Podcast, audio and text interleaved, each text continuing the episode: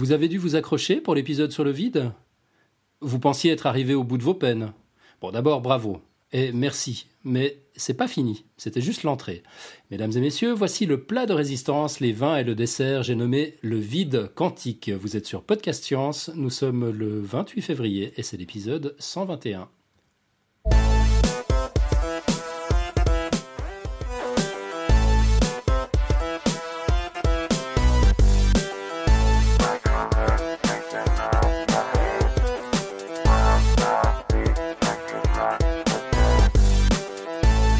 Autour de la table virtuelle ce soir, Mathieu. Salut Mathieu. Salut professeur Fun, salut tout le monde.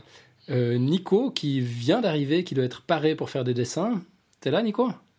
Ouais, je suis là. C'est merveilleux. Donc dessins que vous pouvez voir euh, en live si, si, vous nous suivez sur podcastscience.fm slash live ou que vous retrouverez dans les notes d'émission. Euh, on a David également. Salut David. Je suis là. Robin. Salut. Et puis euh, moi, Alan, euh, mal foutu comme tout, mais je vais essayer de tenir le coup jusqu'à la, jusqu'à la fin de l'émission. Alors au sommaire de ce numéro.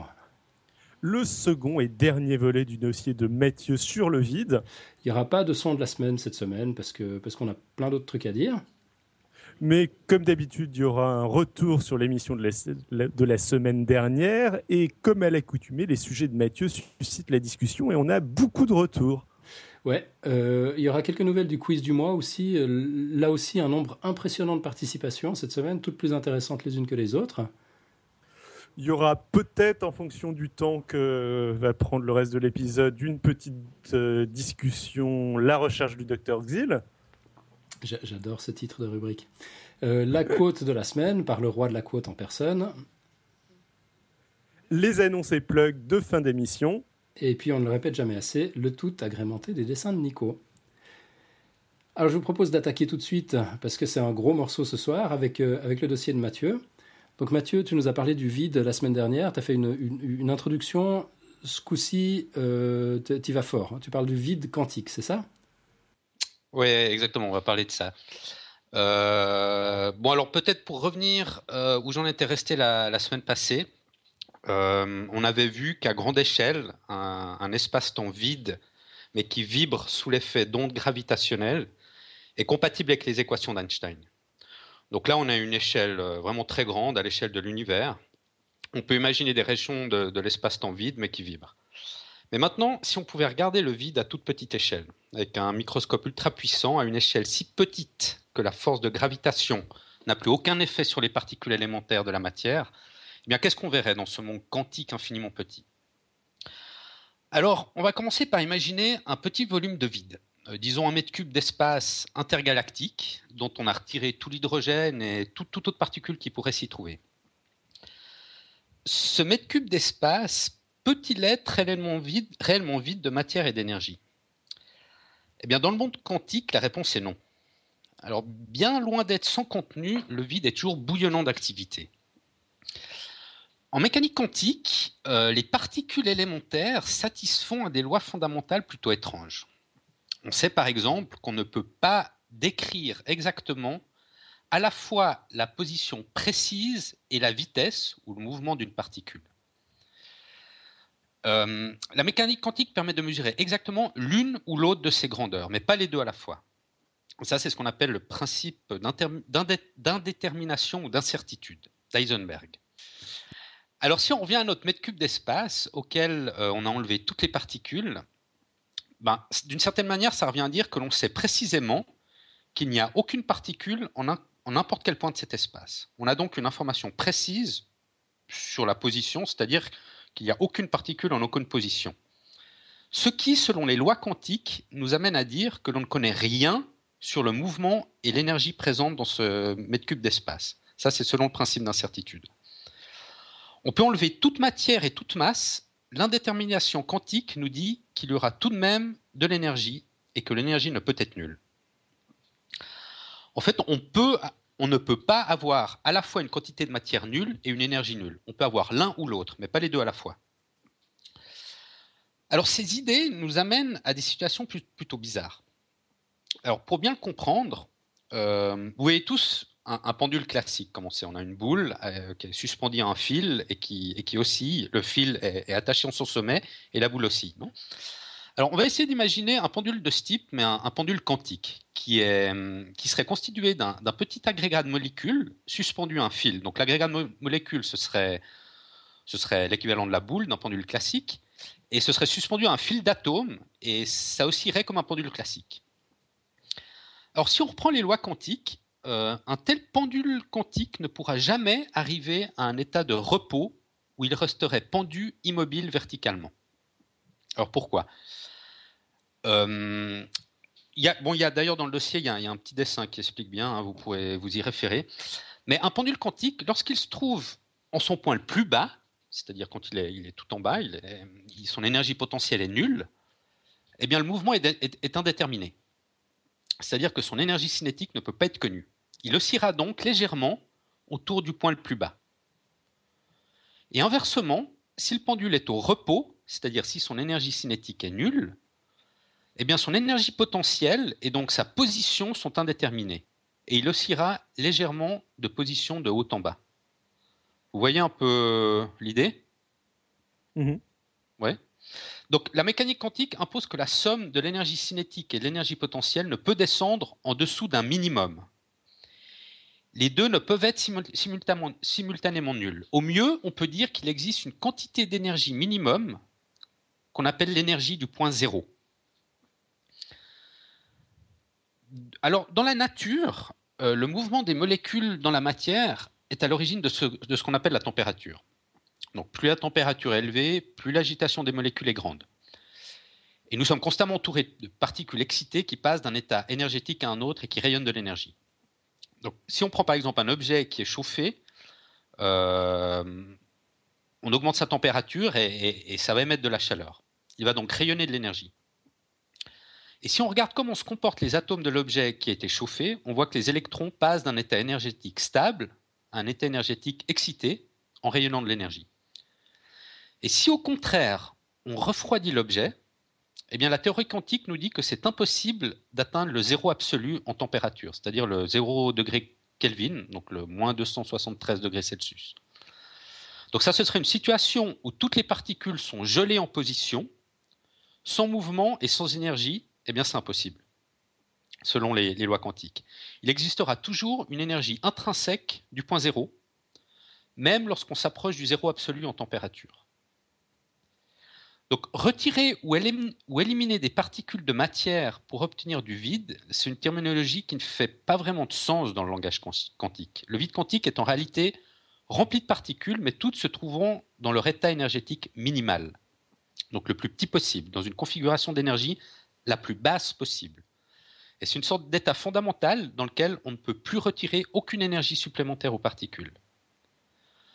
En, résumé, le, vide quantique, c'est donc l'état dont l'énergie est, la plus petite possible, un état fondamental d'énergie qui sera néanmoins toujours soumis à ce qu'on appelle des, fluctuations énergétiques ou des fluctuations quantiques. Alors, on va voir ce que c'est, ces, ces, fluctuations quantiques. En fait, on peut se représenter le vide comme une, mer quantique bouillonnante d'ondes électromagnétiques. Et elle contiendrait toutes les longueurs d'onde possibles. Donc il faut imaginer une mer remplie d'ondes électromagnétiques, avec des longueurs d'onde allant euh, minuscules, allant des longueurs d'onde même plus petites que, l'échelle atomique, jusqu'à celles ayant une longueur d'onde à l'échelle cosmique. Et le point zéro correspondrait à la surface de cette mer quantique. En moyenne, si, on, regarde un, océan ou une mer, euh, on, voit que la surface de la mer est plane. Eh ben, là, c'est un peu la même chose avec l'idée de la mer quantique. En moyenne, il n'y a aucun champ électromagnétique, ou dit autrement, c'est un milieu statistiquement sans particules élémentaires, mais en réalité, cette mer quantique est agitée constamment par, des vagues ou des, des oscillations d'ondes électromagnétiques de toutes les longueurs d'onde possibles. Et ces, oscillations d'ondes électromagnétiques de toutes les longueurs d'onde possibles, c'est ce qu'on appelle les fluctuations quantiques. Mais bon, euh, comment se convaincre de la réalité de, cette énergie du point zéro? Est-ce que ce n'est pas euh, finalement un, artefact mathématique? Alors, pour s'en convaincre, on peut commencer d'abord par réécouter le dossier euh, Zéro et Infini, l'histoire d'amour que Nicotube avait présenté Euh, c'est un dossier dans lequel il nous explique qu'un monde où le zéro est présent, on ne peut exclure l'infini. Donc, dit autrement, dans, notre cas, on pourrait dire que le vide ne peut exclure de l'énergie. Mais plus concrètement, euh, il y a un physicien qui s'appelle Andrik Casimir qui suggéra et prédit en 1948 l'existence de l'énergie du vide via un effet qu'on appelle l'effet Casimir. Et cet effet Casimir a pu être démontré expérimentalement en 1996. Alors, comment ça marche? Euh, Si on place dans le vide deux plaques de métal légèrement séparées et parallèles entre elles, on constate qu'il y a une force attractive qui commencera à les attirer l'une vers l'autre. Alors, il existe bien sûr une attraction mutuelle due à la gravitation, mais cette force est insignifiante et négligeable à l'échelle quantique. En fait, cette attraction est en réalité due à l'effet Casimir qui résulte de la façon dont les plaques ont perturbé les ondes remplissant le vide quantique. En fait, les métaux, on sait que les métaux conduisent l'électricité, et ça affecte euh, toutes les ondes électromagnétiques présentes dans le vide à l'énergie du point zéro. Et la théorie, quantique nous dit qu'entre ces deux plaques, il ne peut exister que des ondes ayant exactement un nombre entier de longueurs d'onde. Donc seules les ondes, d'une certaine manière, accordées à l'intervalle entre les plaques pourront exister et vibrer. Alors qu'au dehors des plaques, toutes les longueurs d'onde peuvent exister. Donc dit autrement, entre les plaques, il y a donc moins de pression sur l'intérieur des plaques que sur leur face extérieure. Et il en résulte une force globale qui les rapproche. Et quand les plaques sont trop éloignées, eh cette force disparaît. Et inversement, cet effet Casimir augmentera quand les plaques sont très proches. Et cette force de Casimir a, a été mesurée et vérifiée. Et le modèle d'énergie du point zéro dans le vide a donc été confirmé expérimentalement. Donc ça, c'est une bonne nouvelle. Euh, l'effet Casimir montre qu'un changement d'énergie du point zéro peut être bien réel, qu'il peut être mesuré. Mais même si l'énergie du point zéro elle-même n'est pas accessible, on peut en connaître en fait sa variation sous certaines conditions. Alors, bien que l'énergie du vide est l'état minimum d'énergie que peut avoir un système, en réalité, la quantité d'énergie au point zéro, elle est néanmoins infinie. Alors, ça peut paraître un peu paradoxal. Mais bon, d'ailleurs, les, effets d'agitation énergétique du point zéro peuvent être ressentis par des particules qui traversent le vide. Par exemple, un électron d'un atome d'hydrogène, un atome d'hydrogène qui est en vol, eh bien son électron oscille légèrement lorsqu'il ressent l'agitation du point zéro des champs électromagnétiques. Il passera d'une orbite à une autre, donc d'un état énergétique à un autre. Et la différence énergétique entre ces deux orbites fera rayonner de la lumière, et ce rayonnement lumineux, c'est une indication des fluctuations quantiques du point zéro. Alors, euh, il, y a un physicien, Paul Dirac, euh, j'en avais parlé dans, un autre dossier, qui, je crois que c'était le dossier sur l'origine de l'univers. Ce fut le premier à prédire en 1931 euh, l'existence d'une autre particule identique à l'électron, mais ayant une charge électrique opposée, positive. Et on l'a baptisé le positron, donc l'anti-électron. Et Paul Dirac, il a bâti un nouveau modèle du vide, faisant apparaître cette nouvelle particule qu'on appelle d'antimatière, qu'est le positron. Et Paul Dirac, il a suggéré que, l'on considère le vide quantique pas seulement comme une mer dans laquelle baigne une infinité d'ondes, mais comme une mer remplie d'électrons. Et ce serait une mer de profondeur infinie, présente constamment partout, calme et indécelable tant que rien ne la perturbe. Et chaque électron remplissant la mer de Dirac occuperait un niveau d'énergie propre s'étalant sur une échelle allant de l'infini négatif, donc là c'est pour tous les électrons qui seraient au fond de, cette mer de Dirac, donc euh, ils, euh, auraient un, niveau d'énergie euh, d'infini négatif, et on pourrait monter jusqu'à une certaine valeur maximale qui serait les électrons qui se trouveraient à la surface de l'eau. Et cette valeur maximale étant considérée comme le niveau de la mer, autrement dit l'état fondamental, c'est le point zéro d'énergie du vide. Et donc ce paisible océan électronique resterait virtuel et indétectable tant que rien ne le perturbe. Mais on sait aussi depuis la fameuse équation d'Einstein que l'équation E égale mc on sait que la masse, la matière, peut être produite à partir d'énergie et vice-versa. Donc si tout d'un coup les fluctuations d'énergie du vide dépassent un certain seuil d'énergie, donc si une vaguelette se transforme en vague, eh bien une paire d'électrons et positrons peuvent émerger spontanément. Alors ça, ça veut dire que les fluctuations d'énergie du vide peuvent spontanément se transformer en électrons et positrons. Alors évidemment, sur certaines conditions d'énergie et de temps. Euh, plus précisément, une fluctuation quantique peut éjecter un électron de cette mer infinie de Dirac, ce qui, laisse un trou dans la mer d'énergie négative. C'est-à-dire, si on a une mer remplie d'électrons, si, on si on injecte un électron de cette mer, ben, il manque un électron dans, cette mer d'électrons. Il y a comme un trou. Et l'absence d'un électron chargé négativement par rapport au niveau de la mer, en fait, ça se traduit par un trou d'énergie positive par rapport au niveau de la mer. C'est-à-dire par l'apparition d'une particule dotée d'énergie positive qui est le positron. Alors, on peut malheureusement pas observer la transformation des fluctuations quantiques du vide en électrons et positrons, mais on peut par contre mettre en évidence ce phénomène lorsqu'on fournit volontairement un tout petit peu d'énergie supplémentaire au vide. Comme par exemple si on bombarde le vide. Par exemple, on peut prendre le champ électrique d'un atome. On avait dit qu'un atome est constitué à 99,9% de vide, et que dans, ce vide de l'atome, il, y, a un champ électrique qui, baigne. Eh bien, si on bombarde le vide euh, avec un photon de lumière d'énergie égale à, euh, bon, peu importe l'énergie, eh bien dans ce cas, on observe qu'une paire d'électrons positons-électrons est bien créée spontanément pendant une durée de vie très courte. Et ce mécanisme, il est en fait à l'origine de l'apparition de ce qu'on appelle de paires de particules virtuelles. En fait, le vide est le siège de matérialisation spontanée et fugace de particules et de leurs antiparticules associées, qui s'annihilent presque immédiatement après leur création. Le, donc le vide est rempli de particules virtuelles qui apparaissent pendant un temps très bref avant de, avant de disparaître à nouveau. Je bois une goutte d'eau. Voilà.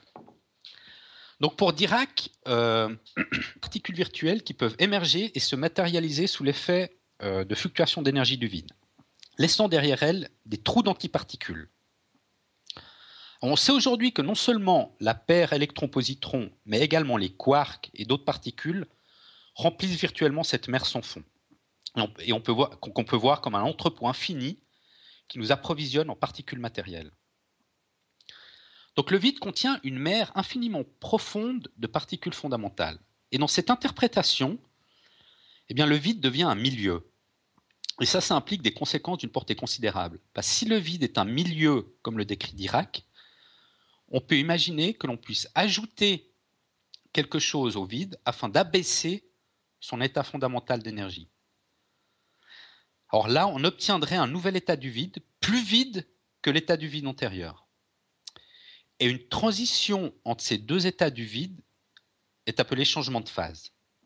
Alors les scientifiques pensent qu'un changement de phase du vide ait pu avoir lieu au cours de l'histoire de l'univers. Il se peut donc que la nature du vide ait pu ne pas au fil de l'évolution de l'univers. Le modèle standard de la physique des particules dans l'univers primordial, l'état du vide avait au début une phase symétrique, où toutes les forces, en tout cas les forces quantiques, agissaient avec la même intensité et étaient de ce fait unifiées. Et quand l'univers s'est refroidi, eh des transitions de phase se seraient produites et l'état symétrique du vide a été remplacé par des états de plus en plus asymétriques, amenant la séparation des forces en interaction la séparation des forces en, trois interactions, qui est l'interaction forte, l'interaction faible et l'interaction électromagnétique, qui sont les trois forces fondamentales. Euh, la structure quantique de la nature donnerait donc la possibilité à un système dans un état stable de, haute énergie, de choisir un état d'énergie plus bas, dans lequel la symétrie est spontanément brisée. Et les formes prises par les particules et les forces qui nous gouvernent seraient donc des résidus accidentels de la brisure de symétrie provoquée par le, refroidissement ou le gel de l'univers. Alors, il semblerait que ce gel se soit quand même fait à une température d'environ 10 puissance 17, degrés. Donc, euh, bon. Mais bon, la question qui se pose, euh, on sait que ces trois forces fondamentales euh, au niveau quantique, qui est l'interaction faible, l'interaction forte et l'interaction électromagnétique, elles ont chacune une particule qui, les véhicule. Il y a une particule qui véhicule chacune de ces forces. Et pour l'interaction faible, ce sont les bosons W et Z. pour l'interaction, la force électromagnétique, ce sont les photons qui véhiculent la force électromagnétique. Et pour l'interaction forte, ce sont les gluons qui véhiculent cette force. Mais ce qui est bizarre, c'est que les bosons WZ qui, qui véhiculent l'interaction faible ont une masse, alors que les photons et les gluons n'en ont pas. Alors c'est un peu bizarre. Et on pense que la réponse est due à une propriété du vide. Et c'est Peter Higgs qui a élaboré cette théorie, le même qui a prédit l'existence du, du, boson de Higgs. Et dans cette théorie, le vide baigne dans le champ de Higgs, qui est responsable de donner la masse aux particules élémentaires comme les bosons W et Z. Euh, vous pouvez réécouter l'épisode, la centième qu'on avait fait de Podcast Science. On avait, on avait parlé du boson de Higgs, c'était peu de temps après sa découverte. Mais bon, dans tous les cas, en l'absence du champ de Higgs, les particules ne peuvent pas être arrêtées et se déplaceraient toutes à la vitesse de la lumière. Mais l'espace est rempli par le champ de Higgs, ce qui a pour conséquence de freiner la vitesse de certaines particules et de leur attribuer une masse. Par contre, les photons, eux, n'interagissent pas avec le champ de Higgs et se déplacent donc à la vitesse de la lumière. Et de la même manière que les ondulations des champs électromagnétiques produisent les photons, le champ de Higgs se manifeste sous forme de boson de Higgs. Mais le boson de Higgs, qui est l'expression du champ de Higgs sous forme de particules, est-ce qu'il a une masse, lui? Parce que là, on est un peu dans, le problème de l'œuf et de la poule. Si c'est le champ de Higgs qui donne la masse aux particules, et que le boson de Higgs est une expression du champ de Higgs, est-ce que lui-même a une masse? Eh bien oui, le boson de Higgs ressent aussi lui-même le champ de Higgs. Il le ressent partout euh, et, il a donc une masse. Alors le vide de Higgs, c'est une approche qui est profondément différente de celle du vide quantique. On a vu que le vide quantique est rempli d'ondes électromagnétiques avec des fluctuations d'énergie autour du point zéro et qui peuvent se matérialiser en nouvelles particules si l'énergie nécessaire est fournie. Le vide de Higgs, lui, est rempli du champ de Higgs. Et l'espace vide sans le champ de Higgs aurait plus d'énergie que lorsque le champ de Higgs est présent. Autrement dit, si on met un champ de Higgs dans le vide, l'énergie globale est diminuée. Et le vide baigné par le champ de Higgs n'est l'état de plus basse énergie qu'à des températures suffisamment basses. Donc on parle de 10 puissance 17 degrés. Au-dessus de cette température, la théorie indique que l'état fondamental de l'univers n'inclut pas le champ de Higgs. Alors à ses tout débuts, l'univers était extrêmement chaud et dense, bien plus chaud que les 10 puissance 17 degrés, là dont j'ai parlé, et le champ de Higgs n'existait pas. Et c'est soudainement, lorsque l'univers s'est suffisamment refroidi, que le champ de Higgs a rempli le vide et a donné la, masse aux particules. Alors, j'arrive au bout. Euh, petite conclusion, euh, les dernières théories physiques donc, suggèrent que notre univers tel qu'on l'observe actuellement serait apparu suite à une fantastique fluctuation quantique du vide. Bon, ça, je le mets un peu entre guillemets. Hein. Mais en tout cas, ce qui semble euh, bien probable, c'est qu'en se refroidissant, le vide serait passé par une transition de phase, dans laquelle le champ de Higgs se serait figé et les particules auraient pu ainsi acquérir de la masse. Le vide n'a donc pas toujours été le même au cours de l'évolution de l'univers. Donc on voit que la science moderne postule qu'il est impossible de faire un vide complet l'espace vide sera toujours rempli d'énergie. Il ne peut exister quelque chose de littéralement vide. Finalement, les philosophes grecs n'avaient pas totalement tort. La nature semble avoir horreur du vide. Mais à mesure que la science apporte des réponses, elle fait surgir de nouvelles questions, encore plus profondes et fondamentales. Alors pour ma part, et là, bon, c'est vraiment à titre personnel, euh, il y a un certain nombre de questions qui restent encore ouvertes pour moi c'est, bon, d'une part, d'où vient la potentialité quantique du vide? C'est-à-dire pourquoi le vide est-il régi par les lois quantiques et non par des lois d'une autre nature? Alors, est-ce que c'est l'univers lui-même qui met en place des lois à sa mesure? Alors ça, ça voudrait dire que l'univers est immanent, et on peut alors penser qu'un autre univers pourrait être régi par d'autres lois, et que le vide il serait d'une nature totalement différente. Et si au contraire, les lois physiques sont transcendantes, alors elles seraient les mêmes pour tous les univers possibles, et les lois qui résistent le vide seraient les mêmes partout. Alors ça, c'est un peu une première question que je me pose. Et une deuxième, c'est dans quoi l'univers existe-t-il et est-il en expansion? Parce qu'on sait que l'univers est, en expansion et même accéléré, mais, dans quoi? Là, j'ai un petit problème conceptuel encore. Puis pour terminer, euh, si on peut définir le rien comme l'absence de quelque chose, alors pourquoi le quelque chose, donc notre univers ou nos univers s'il y en a plusieurs, plutôt que le rien? Un monde réellement vide d'énergie et de toute chose. Alors voilà, je suis arrivé au bout. Euh, si je peux faire des remarques tout de suite sur tes deux questions là. Ouais, j'attends ton aide, ouais. Alors, sur la première, euh, je suis pas sûr d'avoir bien compris ce que tu veux dire, mais il me semble que ça rejoint une question euh, en fait sur laquelle euh, j'envisage un jour de faire un dossier, c'est comment ça se fait que le monde soit mathématisable, théorisable? Ça rejoint un peu ça, ce que tu dis, j'imagine. Comment ça se fait qu'on arrive à définir des lois pour rejoint, le Ça rejoint un peu ça, mais ma question c'est plus pourquoi ces lois-ci et pas d'autres? Pourquoi des lois quantiques et pas d'autres? Ça aurait été n'importe quelle loi, tu te serais posé la même question, quoi. Tout à fait, oui. D'accord.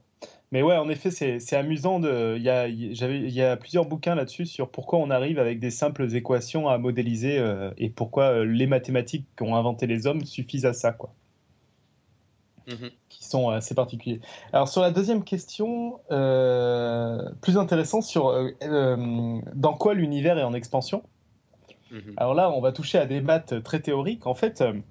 Euh, ouais, j'imaginais qu'il y avait justement des explications mathématiques. Ouais, y a, y a mathématiquement, il y a strictement aucun problème en fait. Tu peux être en. Alors déjà, faut savoir que l'univers est en expansion, mais il est infini et il reste infini.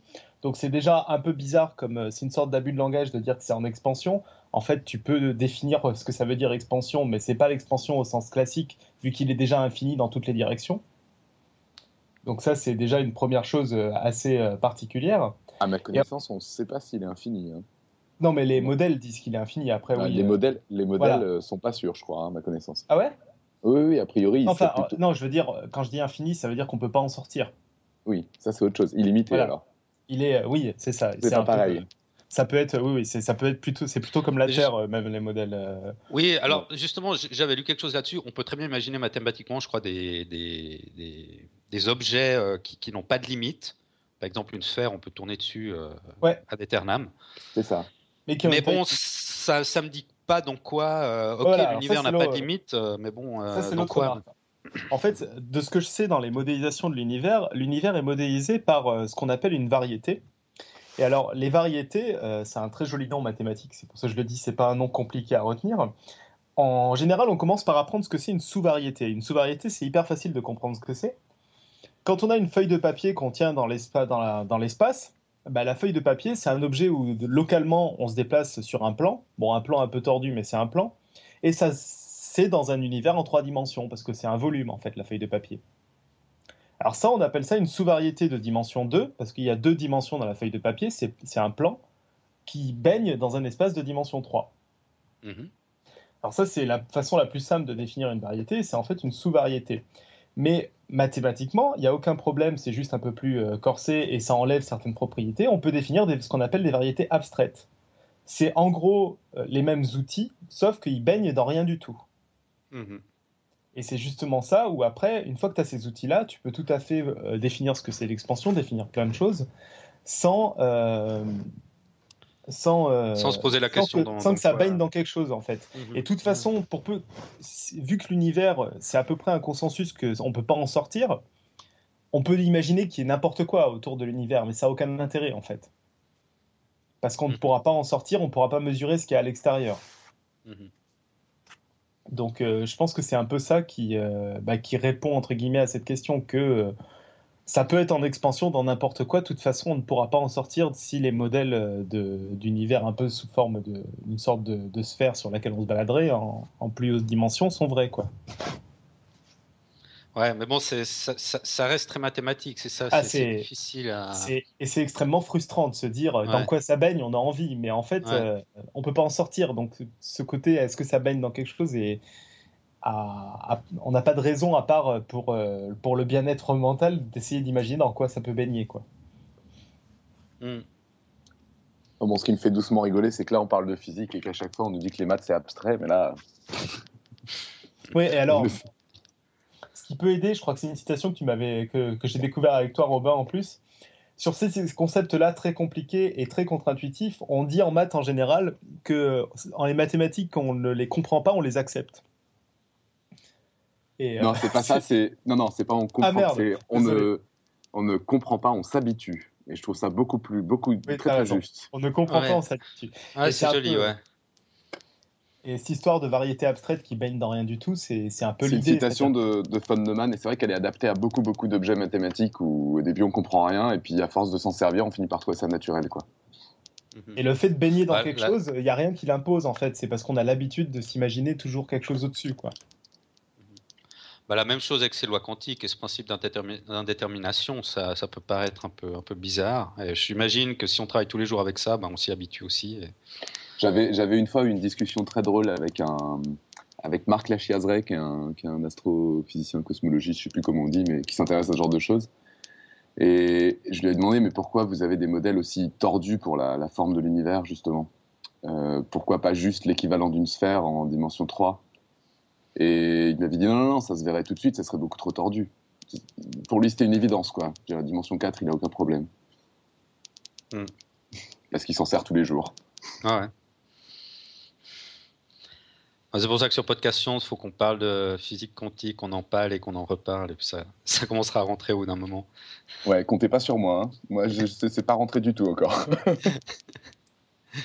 Bah, j'en profite pour faire une, annonce euh, pour, une assez bonne nouvelle en fait. Vous avez peut-être entendu parler de Nicolas Gisin, c'est un physicien suisse, pionnier de la téléportation quantique. C'est un, authentique génie comme on les aime, franchement j'exagère pas. Euh, il est spécialiste du hasard quantique. Il fait partie des quelques personnes sur cette planète qui sont capables d'intriquer des qubits, c'est-à-dire des bits quantiques, et de les téléporter. Ses travaux sont absolument fascinants.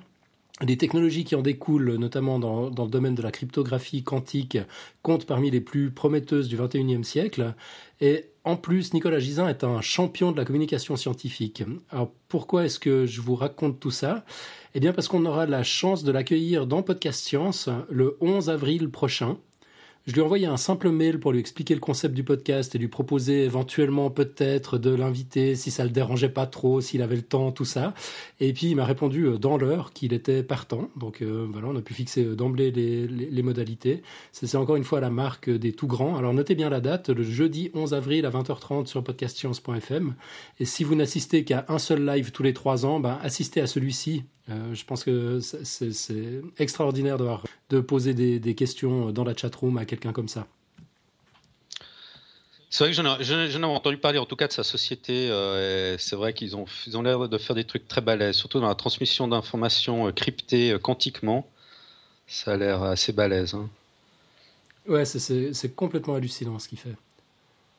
Mais je crois que l'idée derrière, c'est que l'idée, c'est quand on transmet de l'information au niveau quantique, s'il y a quelqu'un qui intercepte cette information, eh ben, les lois quantiques nous disent qu'il y a un, état quantique qui va, se figer parce qu'on observe l'information.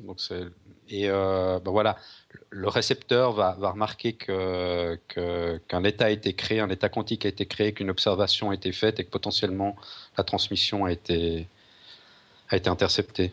Et surtout, cette observation, ça va modifier en fait l'information. Du coup, euh, potentiellement, si j'imagine c'est un peu sur ça qu'il travaille, c'est qu'en plus le fait d'avoir regardé l'information la rend euh, inutilisable. Quoi. Je pense, hein, mais ce sera à lui demander. Bah, on écoutera tout ça. On lui, posera la question. Mathieu, si tu arrives à être des, nôtres ce jour-là, je pense que ça, vaut le coup, de te régaler. J'essaierai d'être là, ouais. Joyeuse bonne idée.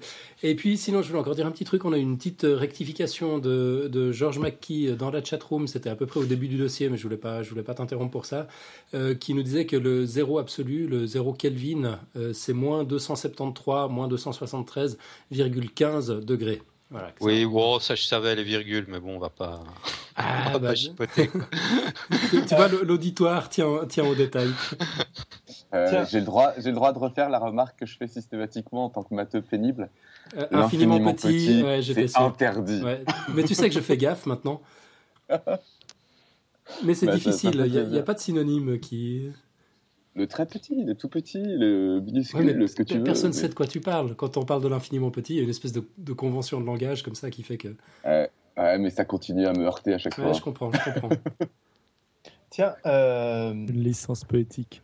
est-ce qu'on peut. euh, oh, J'imagine qu'on va aborder maintenant les, un peu les quelques commentaires qu'on a eu la semaine dernière sur le dossier de Mathieu. Pas tout de suite, mais presque, ouais. Ah, zut. Alors je me tais, c'est ça. J'ai eu cette bonne idée. On, va écouter maintenant euh, David qui va nous faire euh, le, pitch de l'émission de la semaine prochaine. Euh, David, on t'écoute. Ça marche.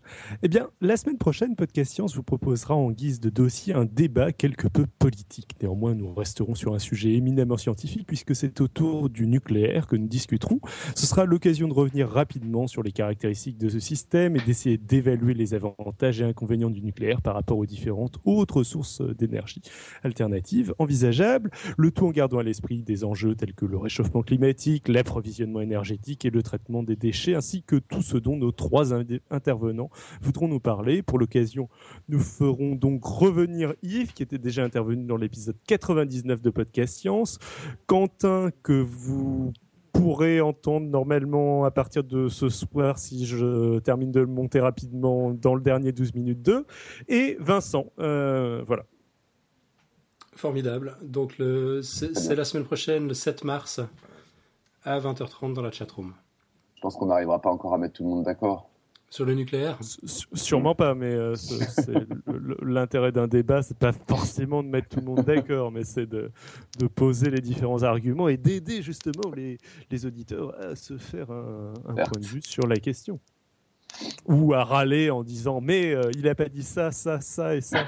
C'est honteux. Ouais, moi, moi je vais râler. qu'on va, avoir, on va encore avoir des commentaires à non plus finir, je sens. Ouais, alors justement, en parlant de commentaires à n'en plus finir, euh, le, le dossier de Mathieu de la semaine dernière a, a suscité un nombre hallucinant de commentaires, comme d'habitude. Alors Nico, tu voulais dire quelque chose avant qu'on fasse ce Non, mais c'était sur les commentaires, c'était sur un commentaire en particulier, donc. euh, T'attends qu'on le dise Non, non, non, pas forcément. euh, je sais pas, j'attendais qu'on m'autorise à parler. Ah, allez, vas-y, vas-y. On t'autorise. Oui, euh, il y a eu un commentaire, c'était sur les notes d'émission. euh, J'imagine que tu l'as noté, j'arrive pas à le retrouver, mais c'est pas grave. Sur, sur l'exemple du miroir dont j'avais parlé la semaine dernière, et, euh, et qui était intéressant bon, parce qu'il posait des questions, et puis parce que ça m'a amené à me rappeler d'un truc euh, sur la relativité euh, dont Mathieu a pas parlé et qui, bah, valait le coup d'être parlé. Donc, pour rappel, l'exemple du miroir de la semaine dernière, c'était de dire qu'une des, des limites de la mécanique classique, on le voyait en imaginant le fait que la mécanique classique part d'un postulat qui est que quand un référentiel va à une vitesse constante, on ne peut pas se rendre compte qu'on est dans un référentiel qui bouge. Or, si on a un référentiel qui va presque à la vitesse de la lumière ou à la vitesse de la lumière, et qu'on regarde dans le miroir, ben on va se rendre compte que soit on ne voit pas tout de suite son reflet, soit on ne le voit pas du tout. Et donc ça posait un problème parce que ça contredisait ce, postulat de base euh, de la mécanique classique, il y avait un paradoxe. Et euh, la relativité était une sorte de réponse à ça. Et ce que j'avais mal expliqué la semaine dernière, c'était pourquoi c'était une bonne réponse à ça. Et là, bah, la- pourquoi c'est une bonne réponse à ça, la relativité? C'est parce qu'un des postulats de la relativité est de dire que la vitesse de la lumière est constante, certes, mais constante indépendamment du référentiel. Et ça, c'est un, un changement qui est radical et qui est totalement contre-intuitif. C'est-à-dire de dire la vitesse de la lumière quand mon référentiel bouge pas, c'est 300 000 km/s, à la louche, hein, euh, c'est pas exactement ça. Et quand mon référentiel va à 200 000 km/h, ben, la vitesse de la lumière, c'est toujours 300 000 km/s par rapport à ce référentiel. Ça va jusque-là? Euh, Est-ce que tu devrais pas expliquer rapidement ce que c'est que le référentiel avec, je sais pas, l'exemple du train, par exemple? Ouais, voilà, bah, l'exemple du train est un très bon exemple. Un référentiel, bah, c'est. euh, Je sais même pas comment dire ce que c'est un référentiel. mais, mais dans le train, pour le train, ça- la différence entre deux référentiels, bah, typiquement, euh, on peut dire que le train et l'extérieur du train vont être deux référentiels différents. C'est-à-dire, c'est des sortes de. Enfin, c'est des axes, c'est des. Ah, c'est pas facile. Euh, Attends, moi, je, je peux, Non, je peux mais- essayer de me lancer. Vas-y, décide ouais. d'où on se place, quoi. C'est Voilà. ça. D'où on observe.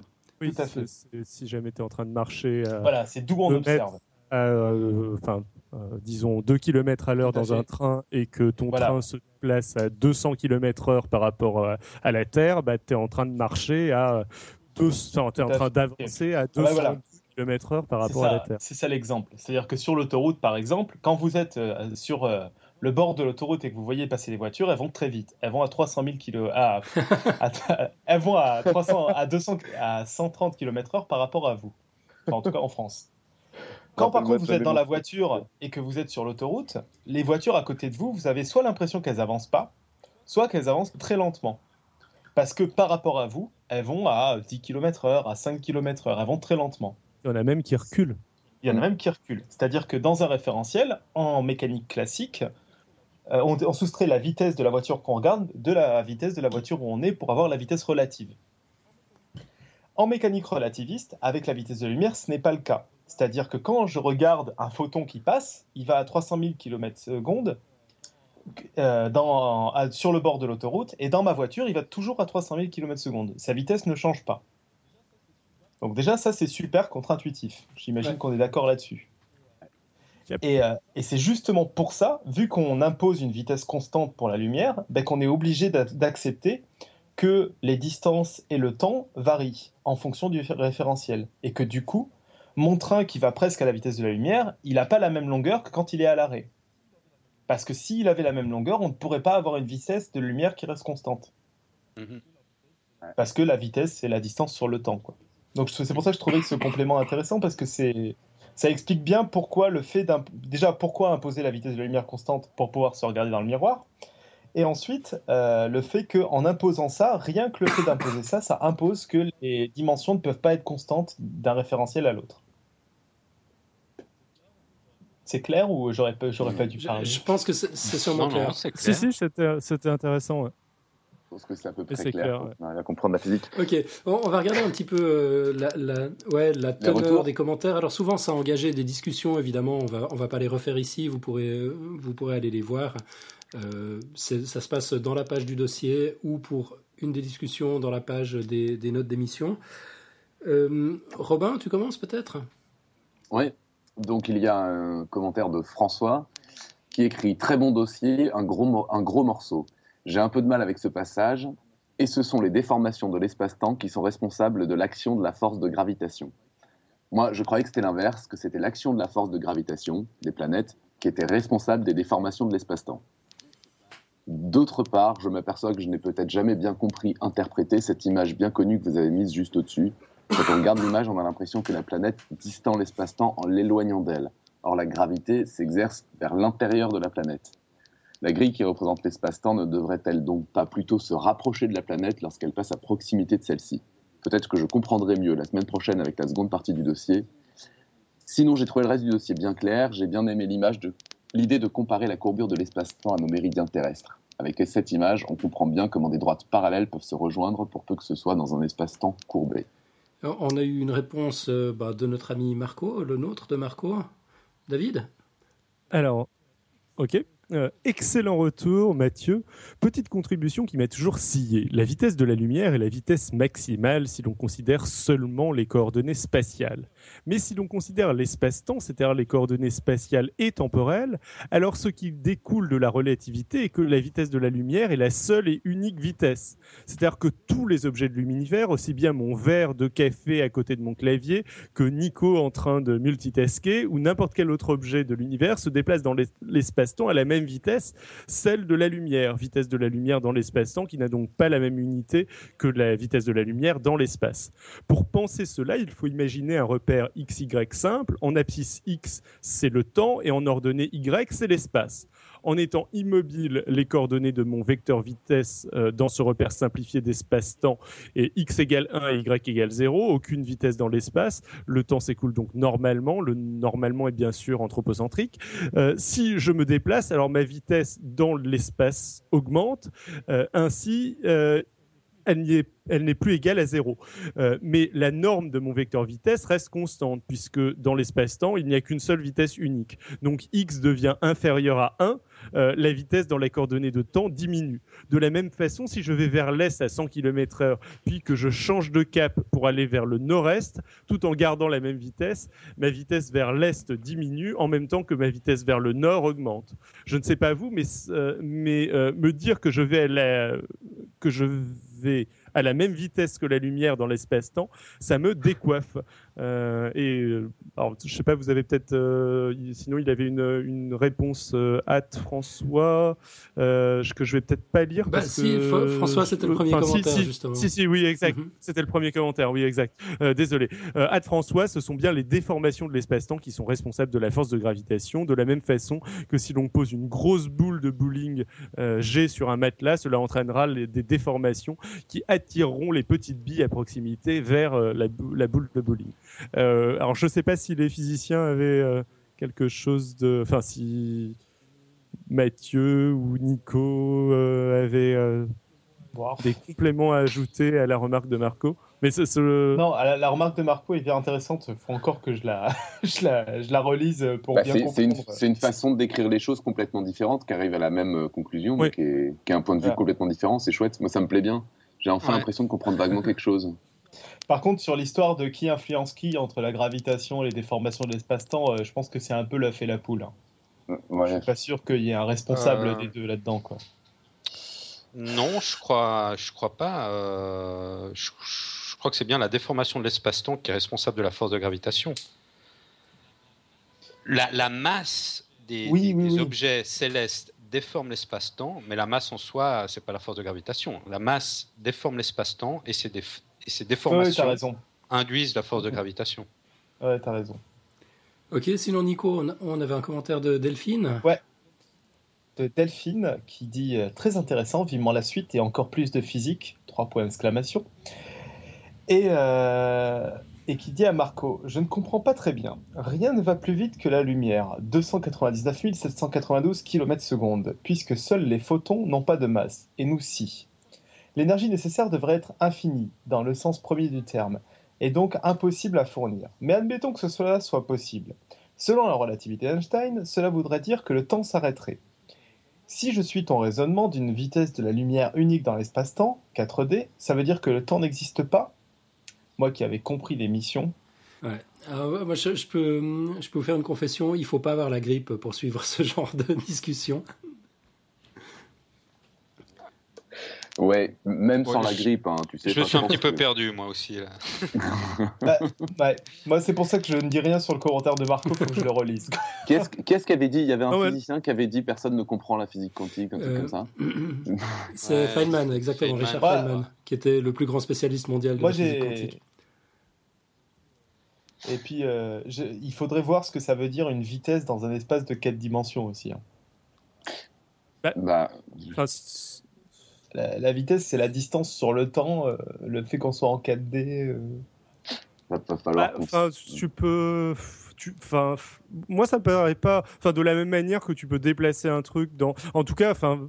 Enfin, oui, pour le coup, c'est toi le mathématicien, mais, euh, mais de même que tu peux déplacer un point sur un espace à deux dimensions ou sur un espace à une dimension, quand tu. euh, Ça me perturbe Ouais, pas plus. Ah ouais. Ça me perturbe pas plus que ça, moi. Bah, euh, moi, la notion de vitesse. euh, Après, c'est vrai que le.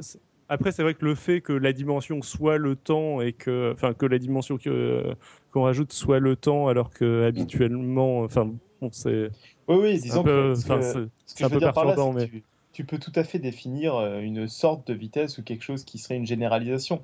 Mais euh, que ce soit au niveau intuition ou au niveau traitement, euh, bon, bah, c'est plus des secondes que tu as derrière. quoi.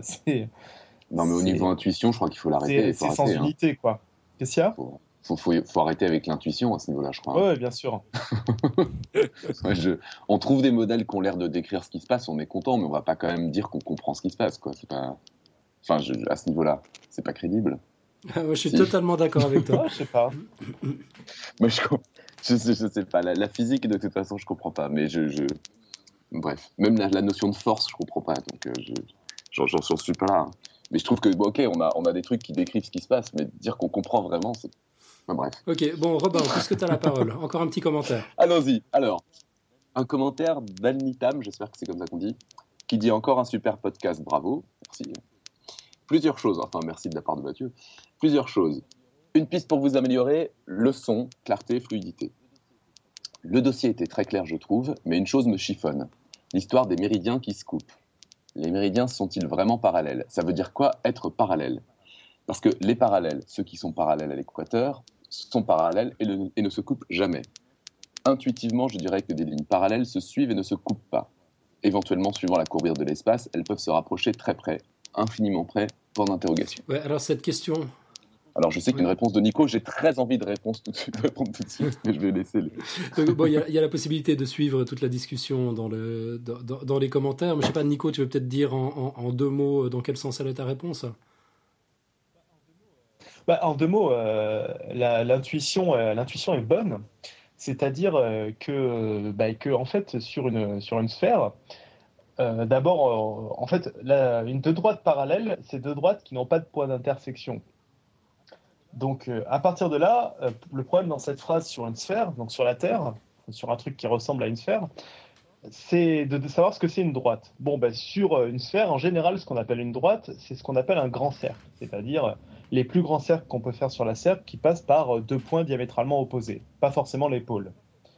À partir de là, si c'est ça les droites, bah, toutes les droites ont deux intersections au moins, c'est-à-dire bah, une à chaque à deux points diamétralement opposés. Donc toutes les droites ont des intersections, donc il n'y a juste pas de droite parallèle sur Terre. Je peux me permettre juste pour justifier le fait que c'est ça qu'on appelle des droites, c'est pas complètement arbitraire. Si on dit que c'est les grands cercles qui sont des droites sur une sphère, c'est juste parce que c'est les chemins les plus courts, les plus courts qu'on peut Oui. suivre sur une sphère. Euh, oui, oui, bien sûr. hein, euh, Non, mais- il y a- Sinon, c'est juste, ça paraît complètement arbitraire. Ouais, non, mais en fait, si je dis euh, c'est un choix qu'on a fait, c'est qu'on pourrait s'amuser à, Oui, à définir d'autres types de métriques et avoir des droites qui sont qui ont rien à voir. hein, c'est, euh, on peut s'amuser après. Mais c'est une définition, oui, en effet, qui euh, c'est pour ça qu'on a qu'on a utilisé ces droites-là, comme tu dis, parce que c'était le chemin le plus court. euh, quand on fait pas trop les pervers au niveau des manières de, de mesurer le- la notion de plus court. Mais euh, et du coup, voilà, toutes les droites ont, ont des droites parallèles sur Terre. Donc en effet, les méridiens ne sont pas parallèles. Alors là, je sais pas si c'est que moi, mais j'ai entendu que la moitié de ce que tu as dit.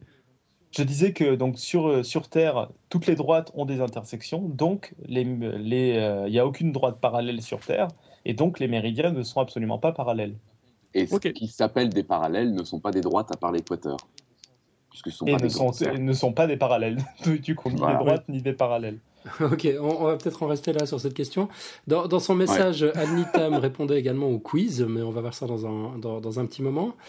Euh, Nico, on a une réponse d'Erwan.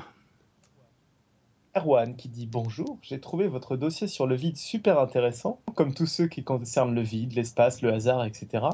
J'ai d'ailleurs commencé à regarder les cours de Stanford University sur la cosmologie, et pour tous vos podcasts qui veulent un temps, et pour tous vos podcasteurs qui veulent un temps soit peu comprendre les équations qui se cachent derrière l'expansion de l'univers et la courbure de l'espace-temps, je leur conseille sur YouTube, il suffit de taper Stanford University Susking ou cosmologie à mon avis, c'est à voir. Par contre, c'est en anglais. Concernant le dossier sur la parapsychologie, j'avais écouté le podcast de Jean-Michel Abrassard, très intéressant au début. Je trouve que sur la longueur, ça tourne en rond, car toute cette science repose, science entre guillemets, repose sur des protocoles scientifiques bancals et des conclusions scabreuses. Je rejoins et félicite Jean-Michel Abrassard pour le fait que ce domaine manque sérieusement de rigueur scientifique, et j'aimerais croire que nous possédons des pouvoirs psy, mais je souhaiterais que cela repose sur des faits scientifiques chiffrés et reproductibles plutôt que sur des euh, un chercheur a fait un jour une étude sur 10 personnes et a montré que et on se base dessus depuis 50 ans. C'est ce, ce qui m'énerve, ce sont les théories du complot. Bon, je vais m'arrêter là. J'écrivais surtout pour l'info et la tox de la semaine et ça, on verra plus tard dans Exactement. un instant. Podcast mon vôtre. Euh, sinon, David. Mhm. Ah non, pardon. On, on a, on a viré ça. Alors, Non. Robin, un commentaire de euh, Kimiko. de Kirnico, qui écrit Je vous laisse ce petit message bien court pour vous remercier du travail fourni sur tous ces podcasts. Podcast toujours aussi agréable à écouter. Et aussi pour apporter un point de vue de néophyte sur l'étendue spatiale. Est-ce qu'on ne pourrait pas se représenter ce concept d'étendue spatiale en observant un atome? Je veux dire par là qu'un atome vu à son échelle ressemble à une sphère.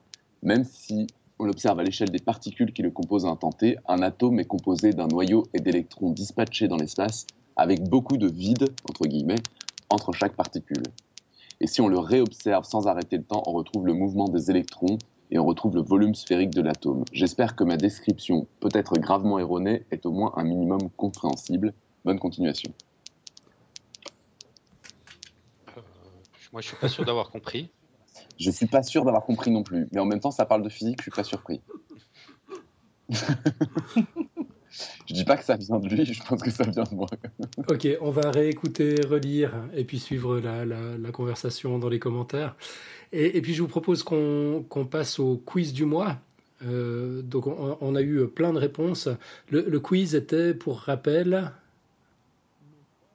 l'eau froide gèle plus rapidement que l'eau chaude. Info ou un La semaine dernière, on avait une ou plusieurs réponses en audio. Cette fois, c'est plutôt des, semaines, des, des, des, réponses par écrit, dont la première nous est venue de notre jeune ami Kramnik dont on a déjà lu euh, un commentaire et donc euh, c'est la suite.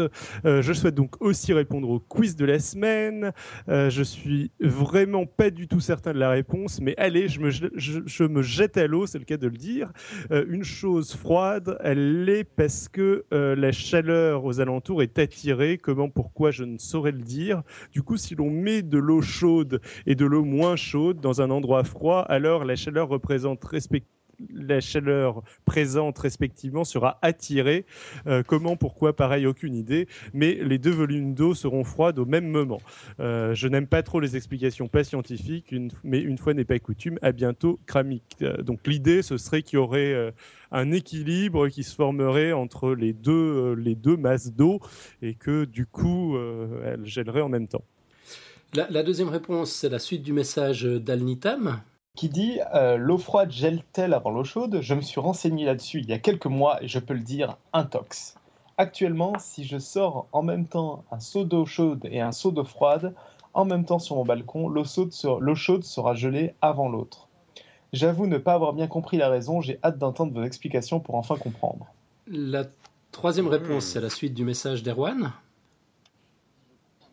Si je crois me souvenir de mes cours de thermodynamique, j'aurais tendance à dire l'inverse de votre podcaster. En effet, je pense que les échanges thermiques dépendent du delta de température.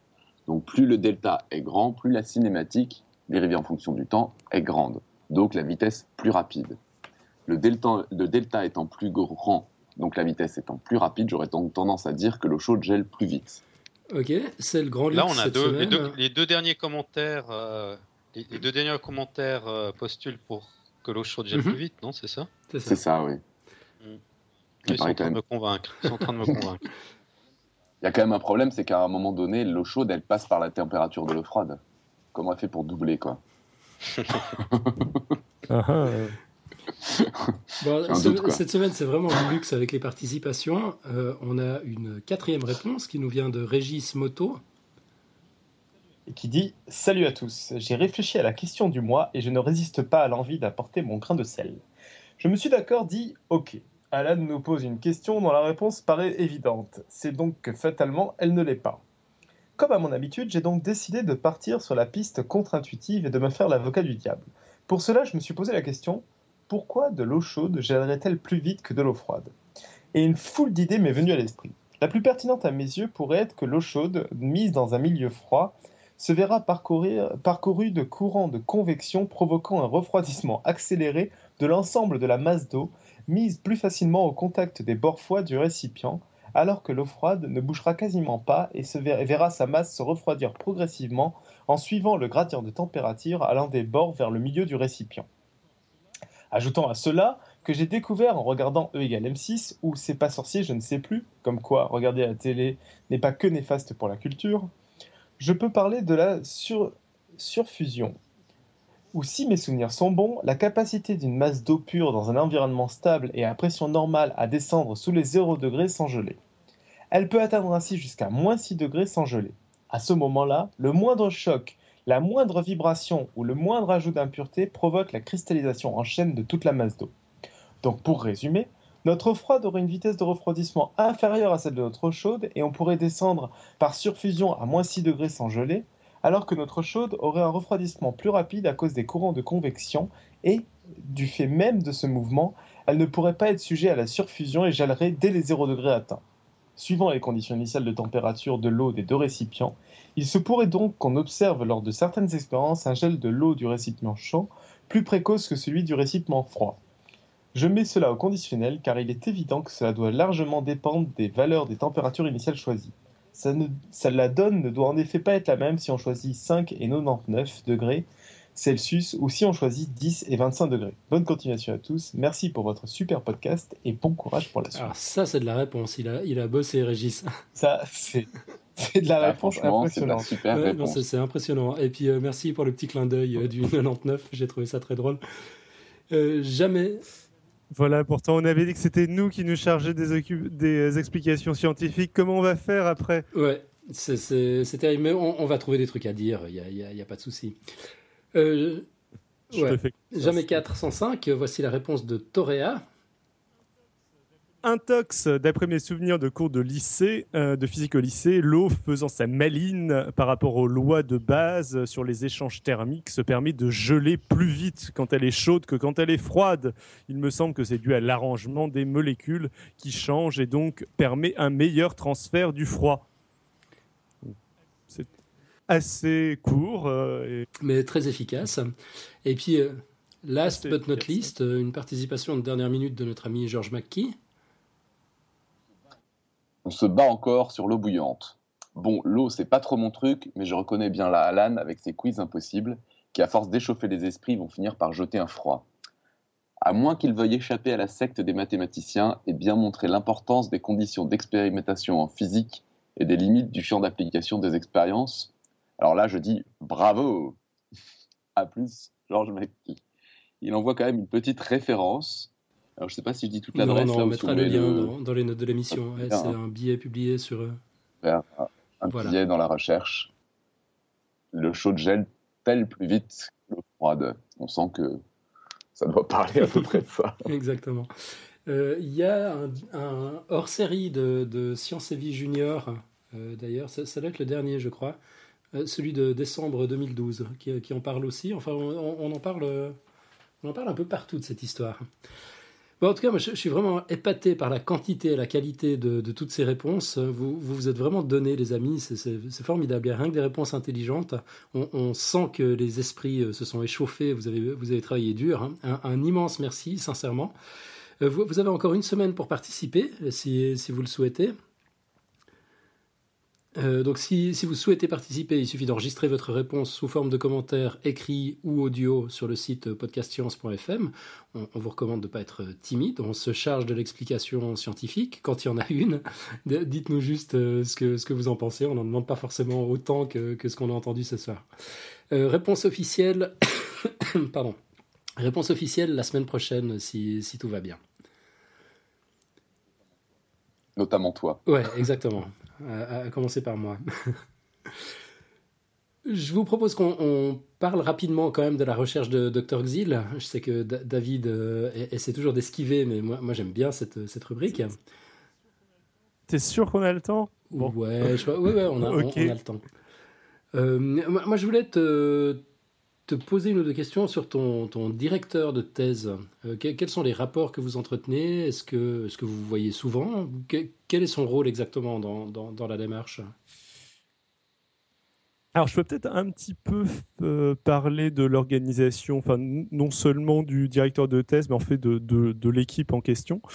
Euh, mon directeur de thèse, je ne l'ai pas vu un nombre euh, très important de fois. J'ai dû le voir euh, trois fois depuis que j'ai trois, trois, quatre fois, euh, je pense, depuis que j'ai- commencé ma thèse.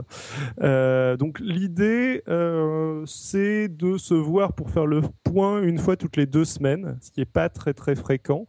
On est une équipe de 7-8 personnes, dont 6 qui travaillons dans le, dans le même espace, une espèce d'open space, on va dire.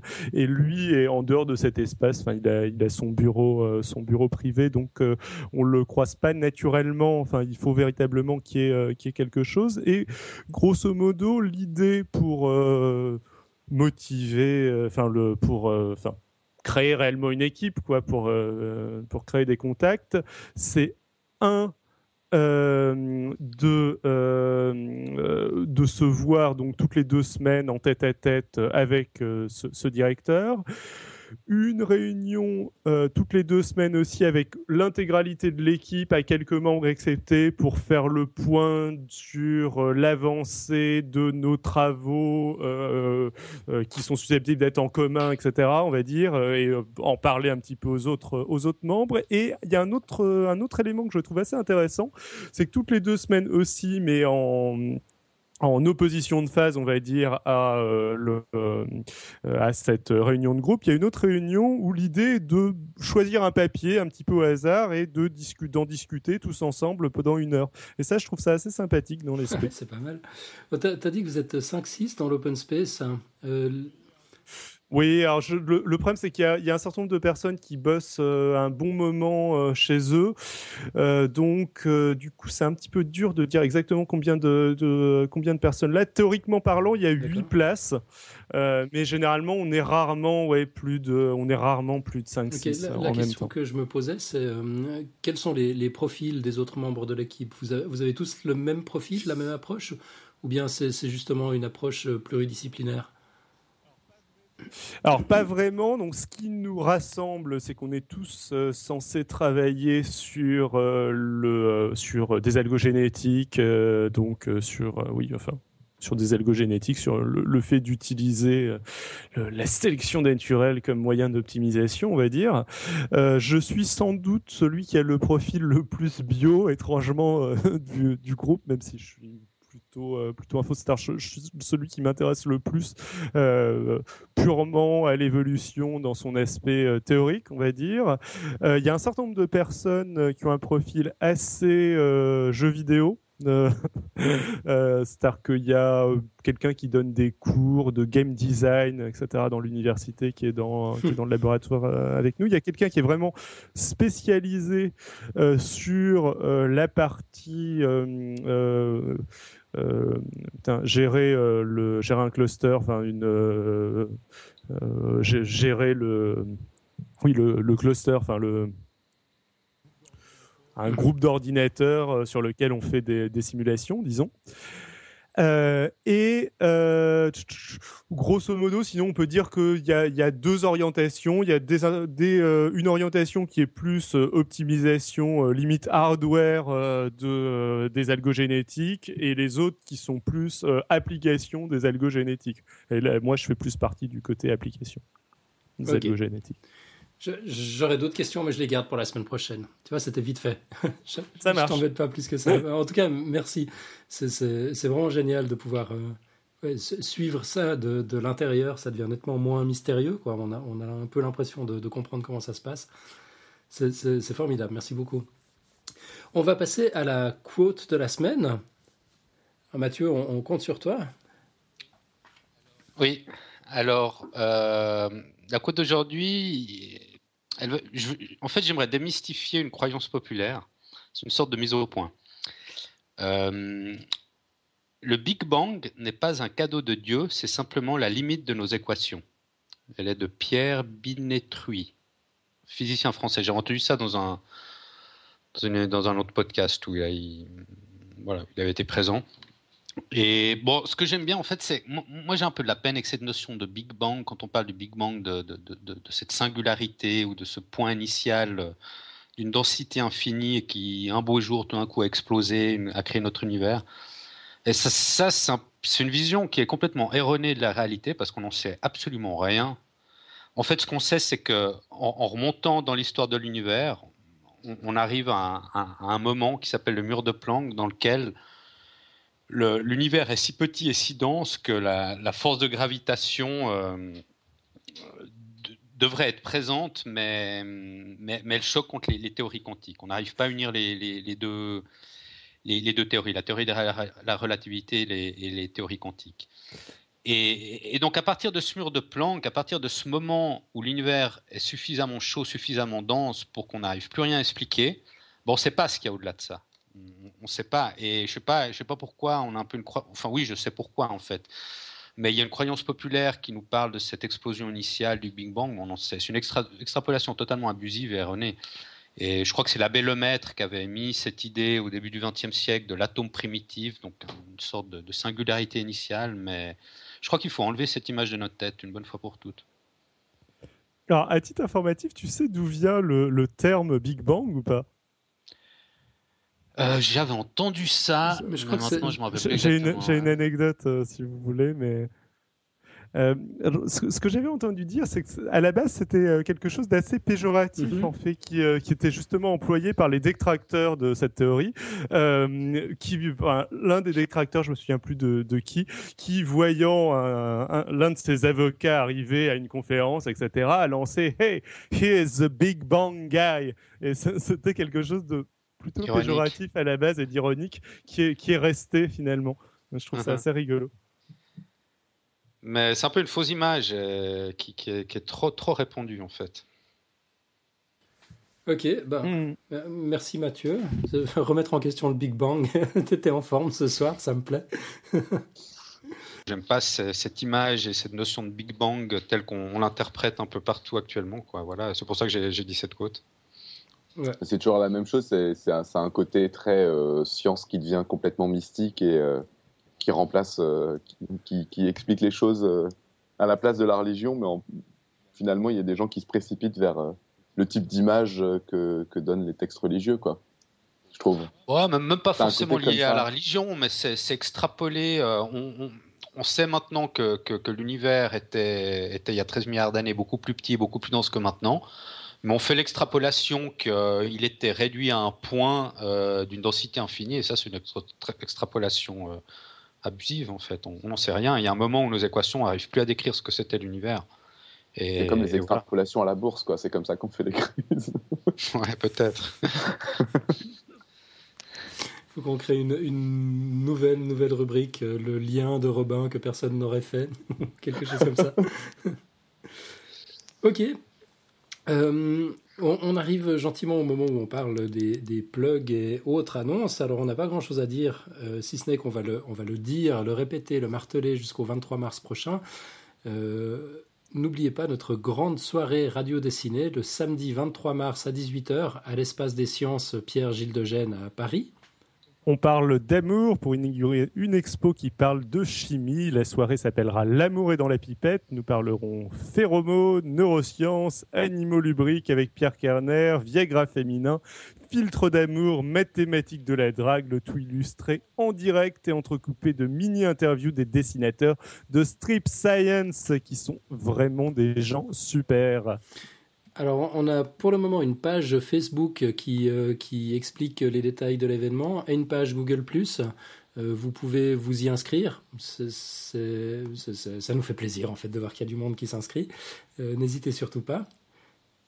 Et inscrivez-vous et inscrivez vos parents, vos enfants, vos amis, vos voisins, vos maîtresses, vos animaux de compagnie, tout le monde. On veut voir tout le monde, tout le monde à, la soirée. Même si malheureusement je devrais partir tôt, mais on veut voir du monde. Ouais. Euh, mais tu, tu, seras là pour l'émission à proprement parler Je ferai tout pour être là, oui. Normalement, je ferai un dossier ou deux. Quoi. Magnifique. Et puis, bah, là, on, on arrive au bout, donc euh, c'est le petit euh, rituel en, fin d'émission. Robin, tu, tu, te lances hein?